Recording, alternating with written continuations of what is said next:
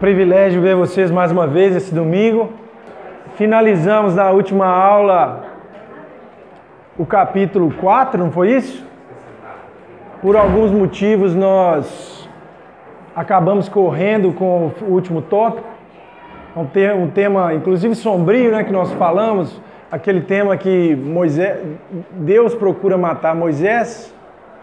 Talvez há um, uma quantidade imensa de comentaristas já tentaram explicar aquele texto. Matar quem? Quem que Deus tentou matar? Nós fizemos uma aplicação na última aula em relação ao papel do pai como sacerdote do lar, também incluindo a figura materna, na sua responsabilidade de conduzir os filhos no caminho da circuncisão. Claro que no Novo Testamento essa circuncisão é a circuncisão do coração, que o apóstolo Paulo fala, não é? Então, melhor, há um paralelo entre a circuncisão e o ato de educar filhos no caminho de Deus. Um filho, naquela época, não escolhia ser circuncidado, ele recebia aquilo como dever do pai. Da mesma forma que um filho hoje não escolhe ser educado à maneira de Deus. Isso não é uma escolha do filho, é uma escolha do pai. E o responsável são os pais. Então nós falamos sobre isso. Quando não há uma educação no caminho da salvação, ou seja, as leis do Senhor e também complementando com o que até o pastor falou hoje, uma proclamação do evangelho dentro de casa, quando isso não ocorre, o que nós vemos é uma situação de morte. Foi essa aplicação que nós fizemos. Então eu estou revendo porque realmente foi muito corrido na última aula, mas hoje nós vamos tentar aqui, no, tempo, no pouco tempo que nos foi dado, dar conta desse desafio grande de tratar dois capítulos e meio depois nós vamos ter duas paradas e nós pretendemos voltar. Nós pretendemos voltar depois do Isso Pega, trabalhando com as pragas. Então nós vamos ter duas semanas para ler as pragas, estudar, pensar nas perguntas. Eu gostaria de pedir o Igor que nos dirigisse em oração para que nós possamos começar o estudo da palavra.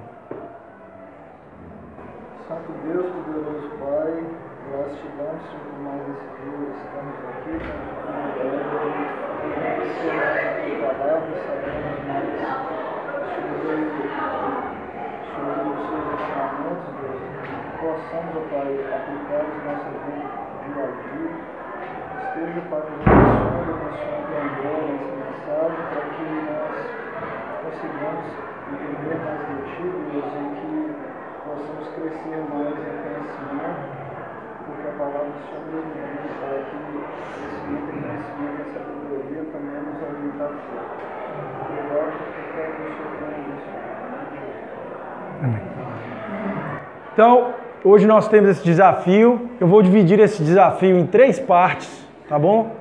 De forma que, se nós não conseguirmos concluir uma das partes, a gente termina na próxima aula, que será daqui duas semanas. Eu não vou fazer a leitura do texto, porque, como eu disse, nós estamos pressupondo essa etapa aqui no estudo de Êxodos, que vocês estão fazendo a leitura em casa. Eu mandei um e-mail para todos vocês Aqueles que ainda não têm o seu e-mail lá na lista, me dá aqui no final da aula, tá bom? Porque o ideal é que vocês recebam essas questões e vocês pensem sobre elas quando fizerem a leitura, para todo mundo já chegar aqui bem preparado com o texto, de forma que a gente não precisa não precisa gastar aí 5 ou 10 minutos só com a leitura. Tá bom? Não é falta de reverência não, tá, pessoal? É, é questão de otimização de tempo mesmo. Espero que vocês entendam isso. Nós estamos diante da santa palavra de Deus. O capítulo 5 inicia com um ato extremamente inesperado. Era esperado que Moisés fosse a Faraó com Arão, não é isso? Ele não recebeu o mandamento? Mas nós vemos no final do capítulo 4, se vocês olharem, algo que deu bastante encorajamento tanto para o povo de Israel quanto para Moisés. Dá uma olhadinha lá. Moisés operou um milagre na frente, ele operou sinais na frente do povo e o povo creu. É isso que nós vemos no final do capítulo 4. Dá uma olhada lá. Capítulo 4 de Êxodo. E o povo creu, e tendo ouvido que o Senhor havia visitado os filhos de Israel, eles viram a aflição, inclinaram-se e adoraram. Não só creram, como o texto diz, eles adoraram. Ali há uma manifestação de uma mudança até. Israel, que estava adormecido espiritualmente, diante daquela manifestação maravilhosa dos sinais, começa a adorar. Então, o leitor, talvez desavisado, aquele que nunca leu o livro de Êxodo, ele começa a ler o livro, o capítulo 5, e pensa assim: pronto, agora Moisés vai chegar lá, ele vai falar com Faraó, e Faraó vai ser convencido e o povo vai sair rapidamente. Mas não é isso que acontece. A primeira parte que nós vamos tratar aqui vai do trecho do capítulo 5, de 1 a 21. E logo de cara nós vemos a dureza do coração de Faraó. No capítulo 5 nós vemos assim: Moisés pede: Deixa aí meu povo para que me celebre uma festa no deserto. Claro que nesse termo festa está embutido aquele tema anterior lá que nós vimos nos outros capítulos. Não era uma festa para aproveitar o tempo lá no deserto, era uma festa religiosa. Envolve aqui o conceito de que o povo iria para lá para sacrificar e adorar ao nome do Senhor. Faraó respondeu: Quem é o Senhor para que lhes ouça e eu a vós, eu a vós e deixe ir a Israel? Não conheço o Senhor, nem tampouco deixarei de ir, deixarei ir a Israel. Aí nós vemos o, eles explicando, oh, mas na verdade Deus encontrou com a gente lá, Ele pediu que a gente fosse num caminho de oferecer sacrifícios ao Senhor. É, e eu estou te avisando, Faraó, Moisés fala, deixa a gente ir caminho de três dias, senão as pragas e a espada do Senhor vai vir sobre nós. Então, olha que interessante esse primeiro ponto aí. Por que, que eles falam que vai vir sobre nós? Moisés também sofreria, Israel também sofreria parcialmente o juízo que viria sobre os egípcios. Olha que interessante. Isso dá uma intertextualidade extremamente rica com o Novo Testamento. Os cristãos não são chamados para trazer sobre si o sofrimento que Cristo também sofreu. Há então um tema aqui muito claro. Quando você se relaciona com o mundo, você sofre consequências pela desobediência do mundo. Então não é assim. Deus vai jogar a praga dele sobre o povo de Israel, mas vai fazer um puxadinho lá em cima. É claro que na praga final, como nós vamos ver, quando envolvia o salvamento da vida, representada na morte do filho primogênito, Aí sim Deus foi com os israelitas. Mas do ponto de vista geral, o termo que nós usamos na teologia, graça comum, a graça de Deus está estendida a todos e, num certo sentido, o juízo dele também. Você, ao conviver com pessoas, mesmo dentro da família, que tomam atitudes erradas, você, ainda sendo cristão, vai sofrer consequências disso. Tá? Agora presta atenção no que o Faraó falou no verso 2. Quem é o Senhor? Afirmação extremamente rica. É uma afirmação de que Deus de Israel não é autoridade sobre ele. Se apresenta como figura antidivina. Então, o livro de Êxodo aqui começa a construir uma imagem de Faraó como um contra-Deus. Ele é Deus invertido, é um falso Deus. Ele tenta ser como Deus, mas ele não consegue. Nós vamos ver esse tema mais bem desenvolvido ao longo do texto também. E aí no verso 3 novamente, e não venha sobre nós com pestilência e com espada, ameaça velada também. É, Moisés está dizendo assim, ó, Deus vai vir com espada sobre nós, mas escuta bem, faraó, ele vai vir com espada sobre o seu reino também. Há um, uma ameaça. Moisés, vamos dizer assim, ele, nesse momento que ele estava diante do faraó, ele foi corajoso. Moisés e Arão. E como resposta, o que, que Faraó fez? No verso 6. Ele aumentou a carga dos israelitas. Dos israelitas. E aí o que, que ele fala? Ele deturpa o pedido de Moisés. Moisés queria apenas sair. Aí ele diz assim: Ah, vocês devem estar pedindo isso porque vocês estão com muito tempo, vocês estão ansiosos. Algumas traduções falam porque vocês são preguiçosos. Então há aí uma orquestração de Faraó, não simplesmente para não deixar aquilo acontecer, mas mais ainda para deturpar a figura de Moisés. Nós vamos perceber a partir de agora uma cadeia viciosa que começa no mandamento de Faraó para aumentar o serviço, começa dos trabalhadores para os capatazes, volta para Moisés que se volta para Deus. Faraó então é ardiloso nesse tipo de desconstrução. Esse paralelo entre Deus e Faraó é um paralelo extremamente rico. A primeira coisa que eu queria falar para vocês antes de explorar isso é o seguinte: percebam que na narrativa de, Êxodo fica muito claro: quem é inimigo de Deus, é, quem é inimigo do povo de Deus, é inimigo de Deus. Não tem como separar essas coisas. Nós vamos ver isso numa aplicação mais profunda quando nós avaliarmos esse cenário todo à luz da igreja. Quem é inimigo da igreja não é inimigo da igreja, é inimigo de Deus. Faraó não está com birra com Moisés. A birra dele é com um ser muito maior. É com aquele que dá o mandamento. Vocês lembram lá no capítulo 1, quando nós estudamos? É, tem sempre no tema de Êxodo assim: é, o povo de Israel frutificava. Tem uma intertextualidade com o livro de Gênesis no seguinte sentido: Israel estava fazendo os propósitos de Deus, estava crescendo e multiplicando. Faraó, o antigo, não esse, tentou destruir o povo de Israel, uma afronta direta a Deus. Aqui também, nesse caso, há uma afronta direta, só que ela é muito mais ardilosa, ela é muito mais bem elaborada. Aí presta atenção em alguns termos aqui para vocês perceberem essa, essa diferença entre Deus verdadeiro e Faraó. Faraó pede assim, ó, trabalhe mais duramente. Eu estava lendo alguns comentaristas, eles dizem que esse termo trabalhar, desculpa, duramente é tikbad. Eu não sei pronunciar muito bem não, porque eu estou longe do hebreu ainda. Mas é um termo que talvez mais próximo que você possa falar, que eu consigo falar hoje é isso. Então, Faraó diz: trabalhe mais, trabalhe mais duramente. Ao mesmo tempo, olha que interessante, ao pedir um trabalho árduo, é a mesma raiz que diz que o coração de Faraó endureceu. Trabalhar duramente o coração duro são palavras relacionadas. Então eu quero chegar lá mais à frente, mas parece que Faraó se transforma também numa pessoa mais dura ao pedir que as pessoas trabalhem de forma mais dura. Além disso, é, de, faraó pede para trabalhar, Deus pede para servir.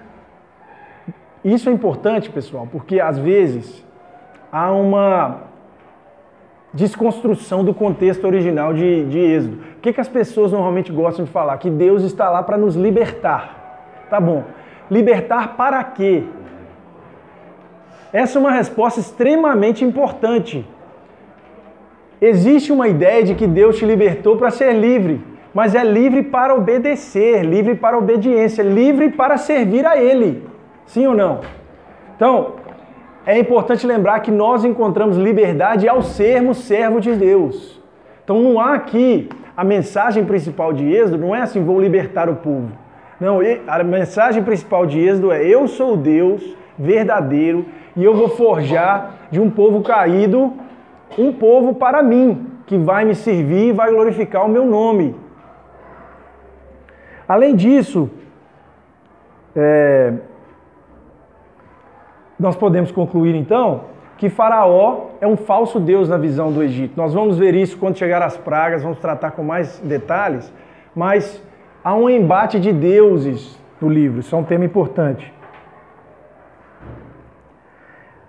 Presta atenção, por exemplo, que Faraó ele consegue enganar o povo por um uma maneira de ludibriá-los, falando que assim, ó, vocês estão, vocês estão querendo isso, vocês estão muito ocupados, Moisés está colocando coisa na cabeça de vocês.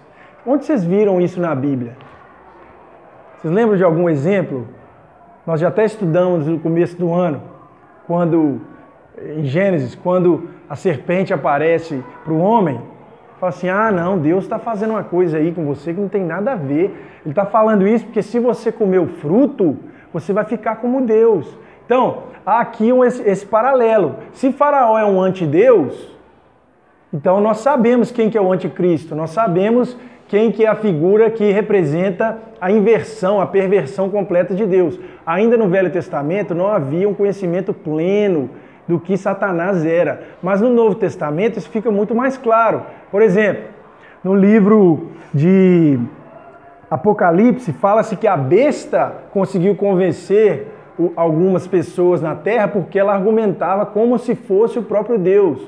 Coríntios também fala de Satanás como sendo um anjo é, transvertido de luz. E ainda Pedro fala, por exemplo, que Deus, que o Satanás anda como um leão bramando para devorar as nossas vidas. Então, é claro que por trás de toda engano está o pai da mentira. Nós precisamos entender isso, nós precisamos ter amor às verdades bíblicas e não permitir que elas sejam deturpadas, porque normalmente quem deturpa é aquele que quer ser Deus, aquele que se transveste de luz. Aí o texto diz no verso 15 que eles clamaram a Faraó. A ênfase do texto é extremo sofrimento. Esse termo aí, clamaram, não está aí à toa, não. Então o tema volta de novo, ó. Deus prometeu que ia nos livrar e agora nós nos percebemos numa situação de mais sofrimento do que antes. Faraó zomba deles, no verso 8 diz que os capatazes, né? No contexto aqui nós estamos falando dos, dos capatazes. Só para relembrar, deu muito trabalho, o Egito parou de dar palha, então os capatazes é, tinham que dar conta agora do povo pegar as palhas para fazer o mesmo tanto de tijolo, eles não estavam conseguindo fazer, e eles foram açoitados pelos superintendentes do Egito. Aí eles foram para Faraó e falaram assim: por que, que vocês estão batendo na gente se a culpa é de vocês? Aí ele falou: não, foi Moisés, tá vendo? Moisés está colocando cabeça, é, minhoca na cabeça de vocês para sair. Então é o seguinte: se ele está falando de sair do Egito, é porque vocês estão com muito tempo à toa. Então eu estou só ajudando vocês a ficarem mais ocupados. E ao fazer isso, estão jogando o próprio povo contra Moisés. Quando eles chegam e falam assim, nós estamos, é, o texto fala, clamando a Faraó, nós estamos sofrendo demais, olha o que, que ele fala: não, vocês estão ansiosos.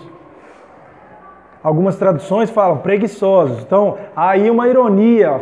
Olha o coração duro de Faraó no, novamente. Aqui também nós percebemos um ato autodestrutivo de Faraó. Presta atenção, eu fiz essa pergunta lá no e-mail, não sei quem é, ateve a ela, mas será que esse ato de Faraó de fazer as pessoas trabalharem mais estava atingindo simplesmente o povo de Israel ou tinha um efeito contrário na própria economia do Egito? O texto fala lá que o povo do Egito não conseguia. Pode falar?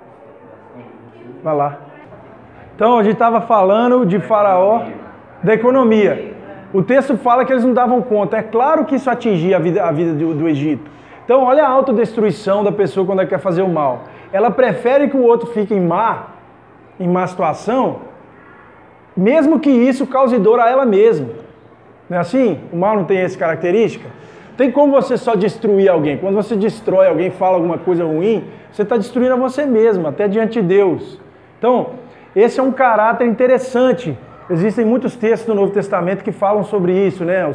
Como que os vícios acabam, acima de tudo, gerando condenação diante de Deus. Ainda que aparentemente nós não é, vejamos, possamos ver a, a consequência direta, mas diante de Deus, que é juiz, isso é destruição. Aí, Faraó consegue então dividir o povo os capatazes eh, dizem a Moisés e Arão: Olhe o Senhor para vós outros e vos julgue. Olha o ponto que chegou. Aquela pessoa que tinha sido designada pelo próprio Deus para ser o salvador do povo, eles vão para lá e falam assim: Ó, Deus te julgue, tá? Porque isso aí que está fazendo com a gente, ó, não tem cabimento não. Então, olha só, nesse, nesse processo que Faraó enganou o povo, existem alguns aspectos que podem ser é, ressaltados. Por exemplo, Faraó, desculpa, olha o que, que as pessoas esquecem nesse processo. Primeiro, Faraó e não Moisés foi o que os escravizaram, mas eles estão reclamando que aquilo tinha sido causado por, por Arão e Moisés. Eles esqueceram que, antes de tudo, quem tinha causado dor a eles era Faraó. Não era Moisés e Arão, eles estavam ali para ajudar, para servir. Outra coisa, aquele final glorioso lá do capítulo 4, que eles viram um milagre, agora eles esqueceram completamente daquilo. Você imagina você esquecer de um milagre daquela magnitude, transformar uma madeira é, numa cobra? Eles esqueceram daquilo, passou. E por último, eles afirmam que Moisés era aquele que entregou a espada na mão de Faraó. Essa foi outra pergunta que eu fiz lá no e-mail. Vocês acham isso justo? Moisés tinha entregado a espada na mão de Faraó? Ou ainda, eles tinham alguma coisa a perder estando lá no Egito? Na pergunta que eu mandei no e-mail, eu relacionei esse texto com a passagem de Mateus 16, que diz que aquele que quiser ganhar a sua vida tem que perder. Então era nessa situação que os egípcios se encontravam. Era preciso que eles entendessem, antes de tudo, que eles não tinham nada. Só que, como uma pessoa que está longe de Deus, eles se apegaram àquele pouquinho que ele tem. Não é isso que é a figura da pessoa que rejeita a Deus? Ela está lá, vivendo uma situação difícil.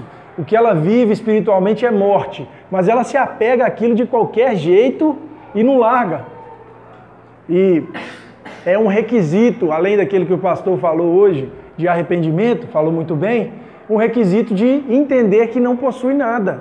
É só quando você entende que não possui nada que você pode receber o tudo de Deus. Se você se apega à sua vida com todas as forças, não há espaço para a graça. André, esquecendo também de Deus respondia uma oração, porque Deus colocou Moisés ainda lá no monte, né? É, ouvi o clamor do povo e desci Exatamente. Esqueceram de toda a ação de Deus. Esqueceram. E tanto é que agora, no próximo trecho, nós vamos começar a falar de um, de um novo diálogo que Moisés tem com Deus. Ele retoma essas coisas. Realmente há um esquecimento. Então, finalmente, Faraó atinge Moisés, que se volta contra Deus. Então, o próprio Moisés não ficou imune, não. Esse é outro ponto importante, gente. Êxodo não dá nenhum, não, não apresenta nenhum pedido para o seu leitor glorificar a Moisés. No livro de Êxodo, ninguém tem que fazer uma leitura moralista de Moisés. Moisés não é visto como o estandarte da moral, ele não é. Em vários momentos ele titubia. Nesse aqui, outro também. Ele acabou ele mesmo voltando contra Deus. Ele mesmo chegou e falou assim: Deus, por que, que você foi pedir? Para que, que você me chamou? Qual foi a necessidade disso? Para fazer o povo sofrer mais ainda? Aqui há um retrato da vida espiritual de todo mundo. A gente pode ligar isso aqui com Romanos, por exemplo, todos pecaram, destituídos estão da glória de Deus. Nesse momento, quando Moisés se vira, a visão espiritual do livro de Êxodo é o seguinte: todo mundo é inimigo de Deus. Nesse momento aqui, nem existe povo de Deus ainda. É claro isso. Faraó, com, seu, é, com a sua com seu plano, vamos dizer assim, diabólico, está longe de Deus. Os capatazes estão longe de Deus, porque eles não esqueceram daquilo que Deus fez. Moisés, até Moisés fez. Então, eu listei aqui dois textos do Novo Testamento que dão essa perspectiva de uma forma mais, mais ampla. Olha o texto, Romanos 5,10. Vou ler aqui, tá, gente? Porque se nós, quando éramos inimigos, fôssemos reconciliados com Deus pela morte de seu filho, muito mais estando já reconciliados, seremos salvos pela sua vida. Aquele contexto lá de pecado e Paulo falando isso, que nós éramos inimigos de Deus. Quando há o mandamento de que nós devemos orar pelos inimigos, isso deixa de ser um escândalo quando nós percebemos que nós mesmos éramos inimigos de Deus. O outro texto, Colossenses 1, 21, 22. Antes vocês estavam separados de Deus e em suas mentes eram inimigos por causa do mau procedimento de vocês mas agora ele os reconciliou pelo corpo físico de Cristo mediante a morte para apresentá-los diante dele santos, inculpáveis e livres de qualquer acusação. É uma obra maravilhosa. A dimensão da obra de Deus é uma coisa muito além do que a gente pensa. Normalmente nós nos colocamos do lado de Deus e olhamos para o outro e falamos assim: olha os nossos inimigos. Esse não é o papel do crente nem da igreja. Claro que há momentos específicos que a Bíblia fala realmente Sim, quando Deus clama o sangue dos, dos santos, mas de uma forma geral é importante colocar isso na nossa mente. Nós também éramos inimigos. Nós também fomos aqueles que com nossos atos pisamos, pisoteamos o próprio Cristo. Ele, ele levou sobre si as nossas transgressões. Isso nos dá uma perspectiva mais ampla daquilo que nós somos chamados para fazer. Só três aplicações aqui sobre essa parte que a gente já viu. A presença de Deus não garante resultado imediato. Você vê, Deus falou que seria com o povo, mas ele não deu resultado imediato. Inclusive, primeira oportunidade foi goleada, né? Faraó ganhou de goleada, de goleada do povo de Israel. Foi verdade para os patriarcas também. Deus prometeu para eles: Ó oh, Abraão, você vai ver. Abraão viu só na glória. O livro de Hebreus, capítulo 11, mostra isso. Todos do Velho Testamento só viram Cristo, é, só conseguiram ver a promessa na glória. Eles foram salvos pelo que Cristo fez, mas eles não chegaram a ver com os olhos. Moisés, nem na terra prometida, conseguiu também entrar, ele chegou tão próximo. Foi verdade para Israel também, que foi libertado do Egito para ficar 40 anos no deserto, depois passou o Jordão, ficou muitos e muitos anos em dificuldade até a vinda do Messias. Foi verdade para o próprio Jesus, olha só, próprio Filho de Deus. Nós vemos as tentações, muitos momentos passando por tribulação, até que pudesse chegar à glorificação quando ele venceu os pecados e a morte. Foi verdade para os apóstolos, agora nós vamos estudar o livro de Atos é um relato verdadeiro sobre isso. O, o quanto que Deus estar conosco não significa resultados imediatos. Isso é uma coisa que a gente precisa guardar. Essa, essa falta de resultado imediato é um meio pelo qual Deus escolhe nos forjar como crentes. Não é, uma, não é assim, essa é a vitória dele, é assim que ele faz o trabalho. Então, é justamente no deserto, às vezes, que nós escutamos com mais clareza a voz do nosso Salvador. Isso é importante guardar porque nós passamos momentos de. Esse, esse retrato do que aconteceu ali, naquela, nessa primeira parte da aula, é a nossa vida. A gente sai aqui de um culto assim, nossa, que coisa maravilhosa, agora eu vou obedecer mesmo. Depois essa palavra aí não tem jeito. Aí durante a semana vai lá, fala um desaforo para a esposa. Durante a semana vai lá, perde a paciência com a filha. Não é tão paciente com alguém do trabalho. Não é assim? E nesse momento a, a, a, nossa fé é provada. Muitas vezes nós nos voltamos contra Deus, como o povo de Israel. Nossa, mas por quê? Por que, que existe tanto mandamento para a gente não obedecer? Existe um teólogo na Idade Média, o nome dele é Pelágio. Tá? Ele teve uma discussão com Agostinho, que também era um, um, um cristão, e Pelágio falava assim: não é possível Deus dar um mandamento que nós não possamos obedecer. Aí Pelágio era tão preocupado com isso que ele acabou criando uma heresia. Ele dizia que a salvação não era um processo exclusivo de Deus, mas que as pessoas tinham que fazer por onde para conseguir a salvação. Ele se perdeu nessa, nessa discussão.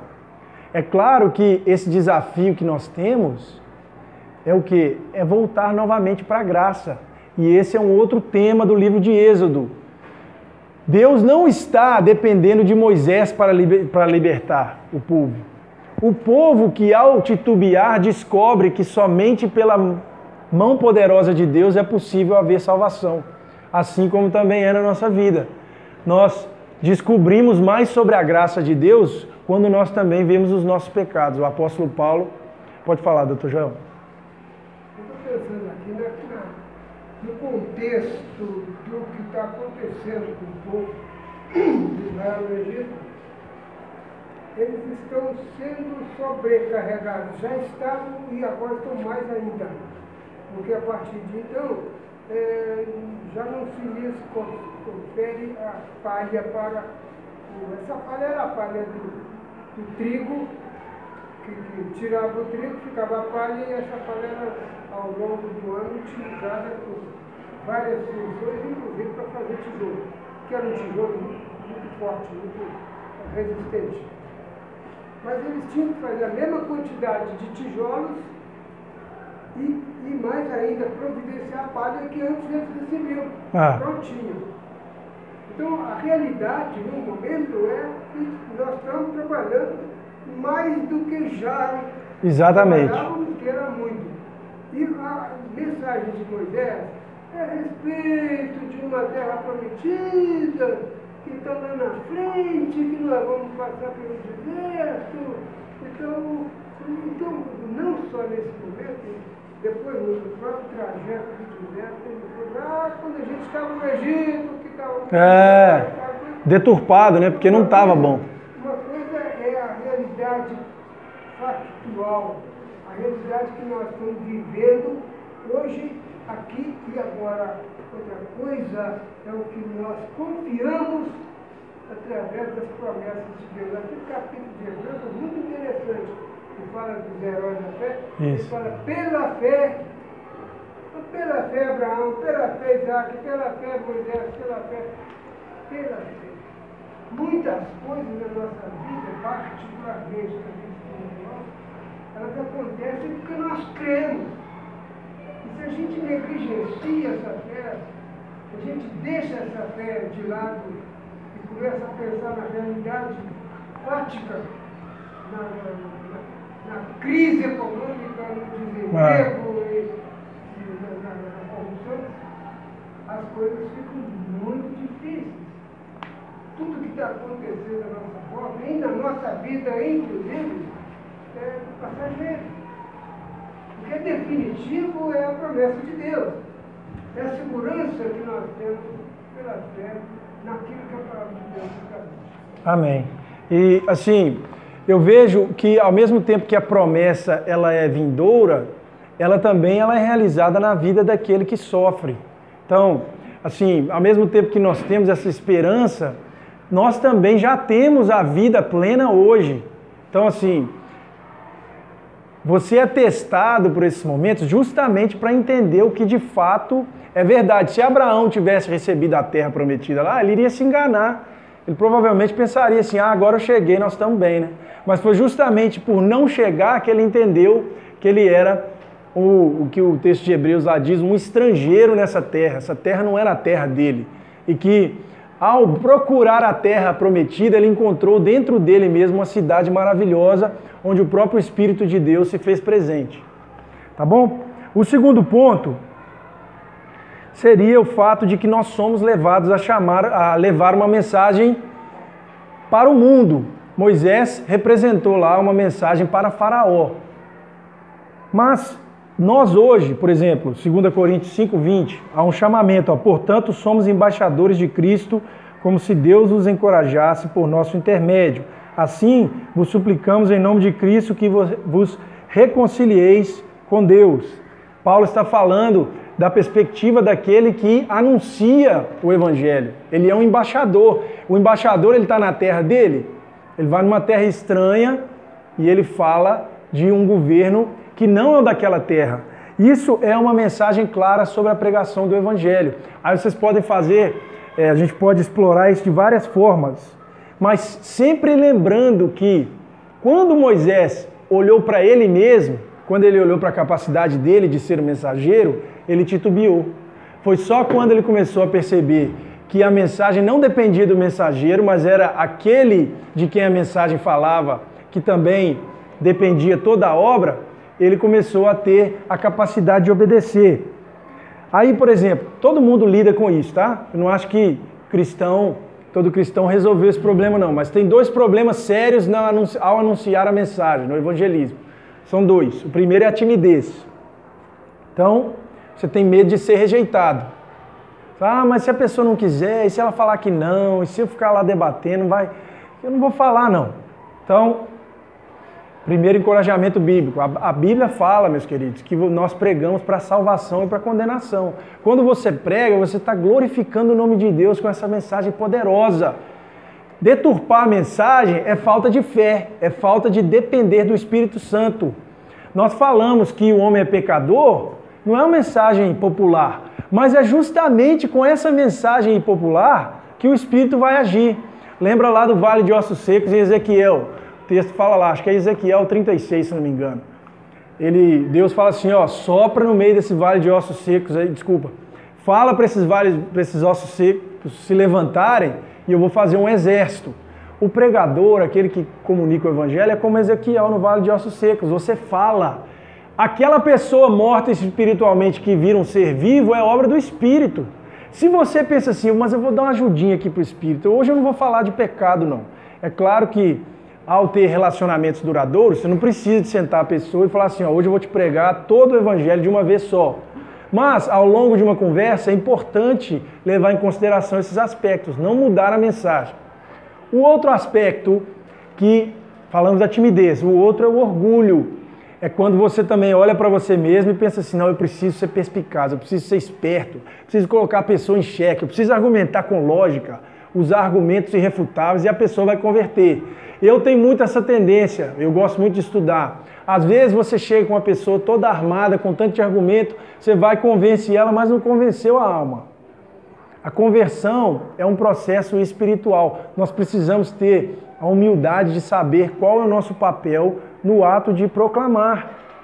É como aquele autor disse, né? O evangelizar é um, é um mendigo que achou o pão e vai levar o pão para um outro mendigo.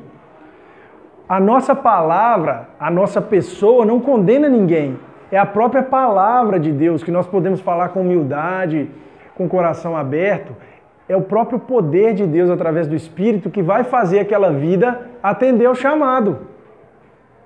Porque, é, assim, às vezes a tradição arminiana que nós falamos é a tradição que acredita que o ser humano tem um papel mais central na aceitação é, do chamado de Deus.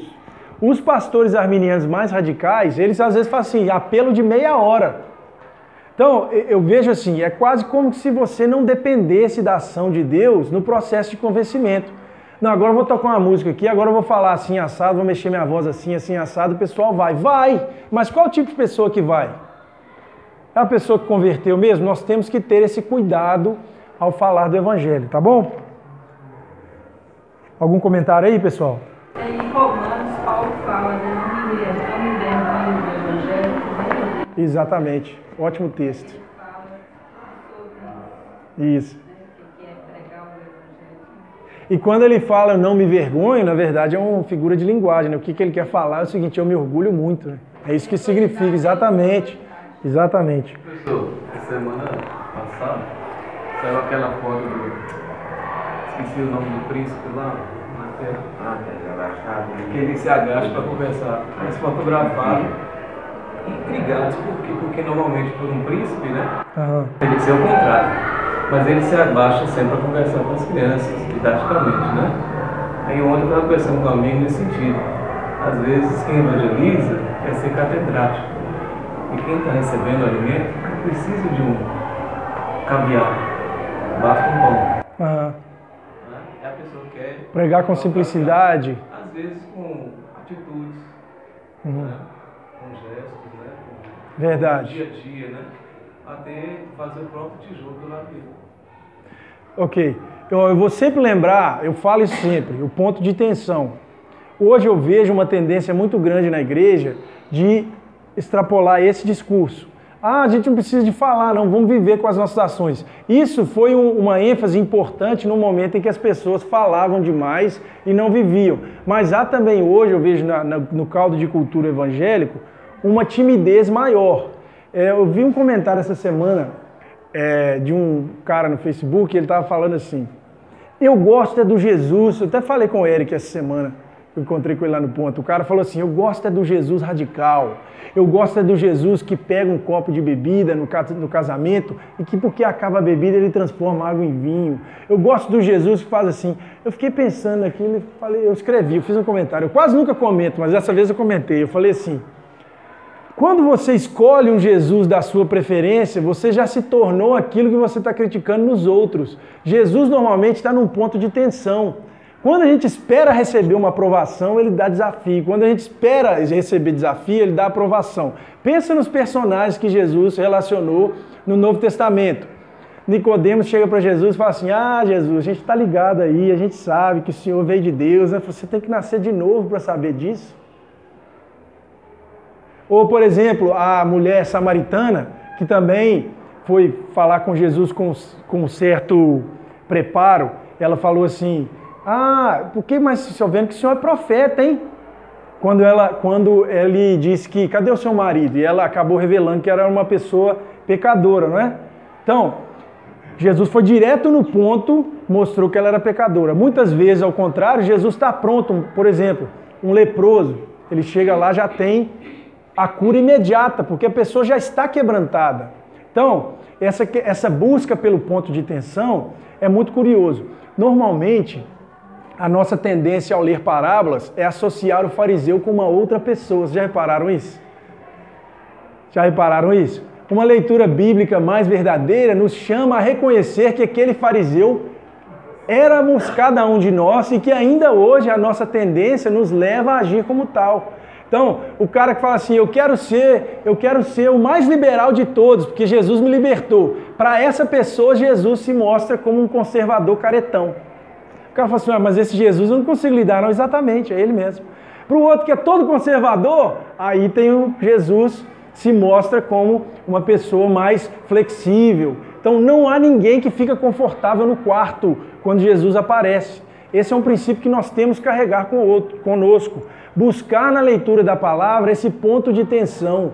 O que que hoje na minha vida isso me desafia? Eu estou aproveitando esse momento, tá? Não foi para criar um, um, assim um embate, porque muitas vezes eu lembro O equilíbrio, né? o equilíbrio, exatamente. Prega, Exatamente. Nas oportunidades pregue, quando ficar em silêncio, saiba que nós somos carta escrita. Não é isso que o apóstolo Paulo fala, que a nossa vida às vezes é o que eles mais prestam atenção. O último ponto aqui, não vai dar para continuar no, no nosso objetivo da aula, seria. Eu vou falar aqui rapidamente, meus queridos, mas eu vou adentrar nesse ponto mais à frente. A terceira pergunta que eu fiz lá era uma pergunta polêmica, que dizia respeito ao coração de Faraó, dele ser endurecido por Deus. Essa é uma pergunta extremamente complicada de responder. Nós vamos pensar bastante sobre isso quando falarmos da praga, porque a cada praga o texto fala que o coração de Faraó vai se endurecendo mais. Até que chega um momento que não é mais lhe permitido arrepender. O texto fala isso, foi dada a última oportunidade para Faraó e ele não arrependeu. A partir dali, ele virou o que o texto de Romanos chama um vaso de desonra, né? Um vaso que foi preparado para glorificar a Deus através da sua desobediência.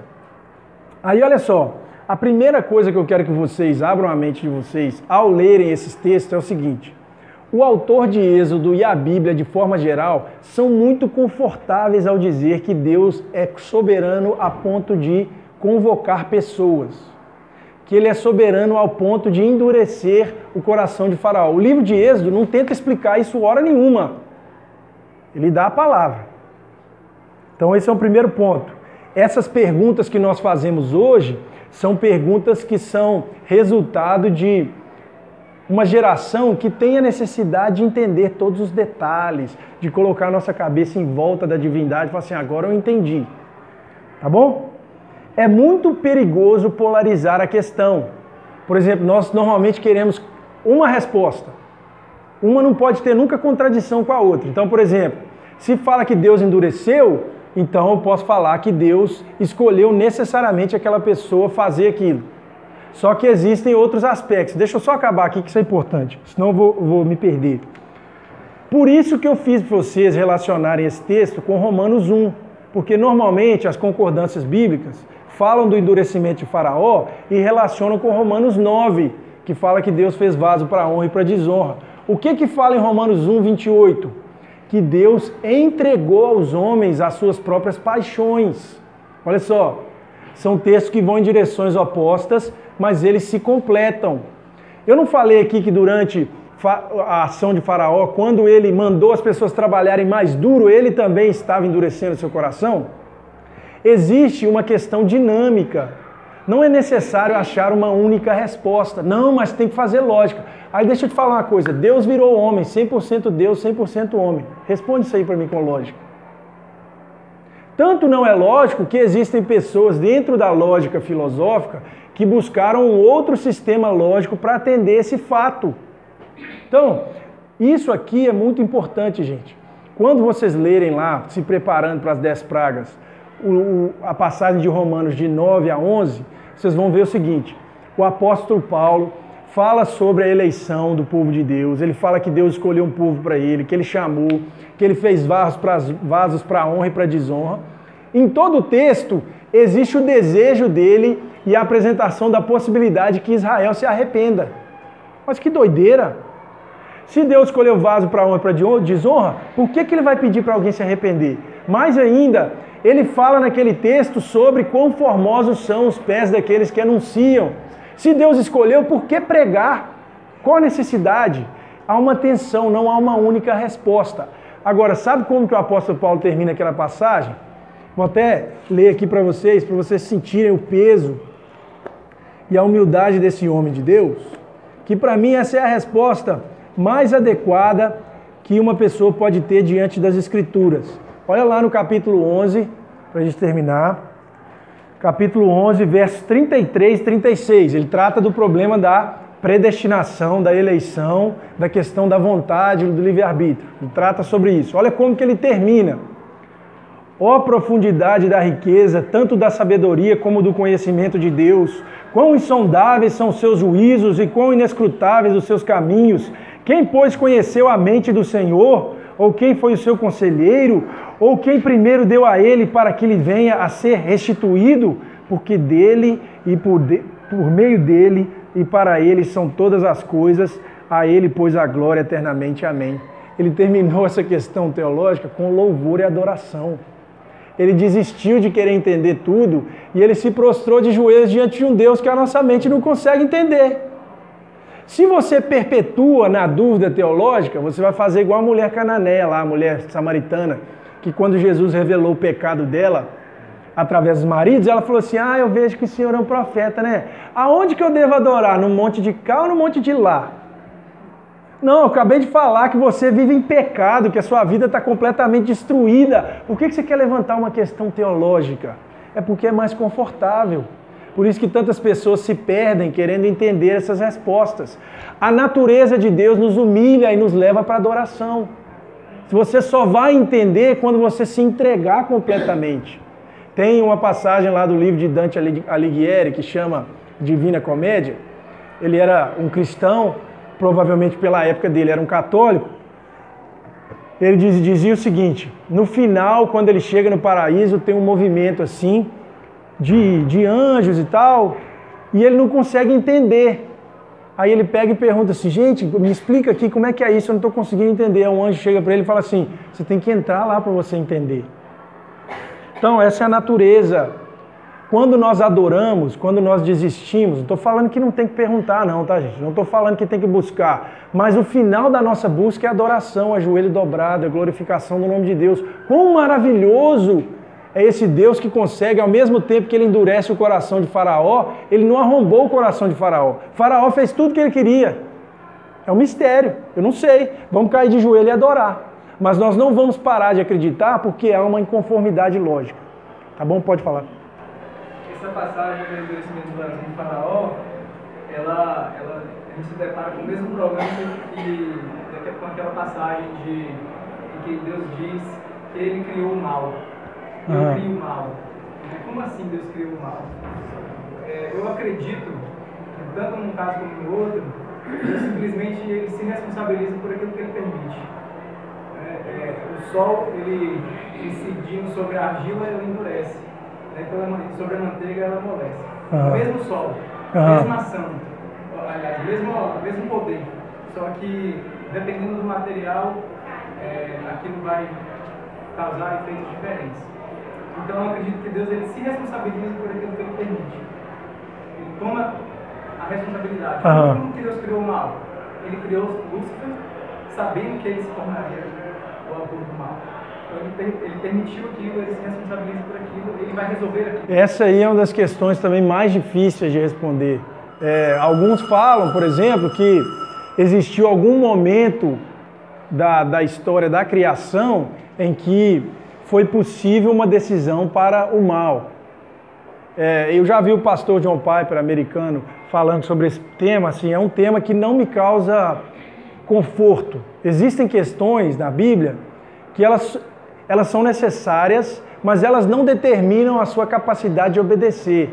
Então, assim, A gente poderia tirar aqui hoje, um dia faz lá, um dia só de temas polêmicos. Se nós não terminarmos de joelho dobrado, como que Deus conseguiu fazer isso? Quando você fez um mal lá, você, você quis.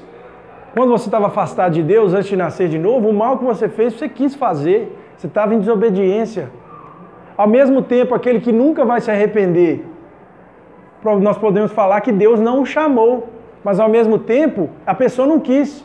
Se, se alguém chegasse e perguntasse para aquela pessoa: Você gostaria de viver sua vida indo para a igreja, obedecendo a Deus? Você assim: Não, que é isso, não desrespeita, não, eu estou fazendo o que, que eu quero. Então, é aquela afirmação do C.S. Lewis: né? O inferno está trancado, mas a chave está do lado de dentro. Ninguém foi forçado a ir para lá. A pessoa recebeu aquilo que ela queria. São duas perspectivas. Ao mesmo tempo que Deus ele escolhe, também há a perspectiva humana, que nós participamos da vida. Sim. Se a origem do mal pudesse ser explicada, também seria justificada. É, interessante. Não, não dá para saber, nós não nos cabe saber. Talvez um dia nós vamos entender. Vamos nos colocar de pé, em atitude de reverência a essa palavra maravilhosa de Deus que nos desafia. Eu vou fazer uma oração para a gente terminar. Muito obrigado pela participação. Espero que Deus complete no coração de cada um de vocês aquilo que Ele nos desafiou hoje. Santo Deus, eterno Pai, obrigado por esse dia, obrigado pela Tua palavra. Senhor Deus, obrigado por nos revelar o quão pequeno nós somos diante das dificuldades que enfrentamos. Mas, ao mesmo tempo, obrigado porque o Teu Espírito nos mostra a cada dia que os nossos desafios não são simplesmente nossos, eles são os desafios Teus e assim como no povo de Israel foi manifesta a tua glória, Senhor, nós te pedimos que no nosso caminhar, nas nossas lutas, na nossa jornada pelo deserto, que o seu nome seja glorificado. Não, somente, não somente por todo mundo, mas também dentro de cada um de nós, que o seu Senhor se faça mais presente, que a tua graça seja suficiente, Senhor. Abençoe essa semana, abençoe o culto no, da noite, o restante dos trabalhos que vamos realizar. Em nome de Jesus que nós oramos. Amém.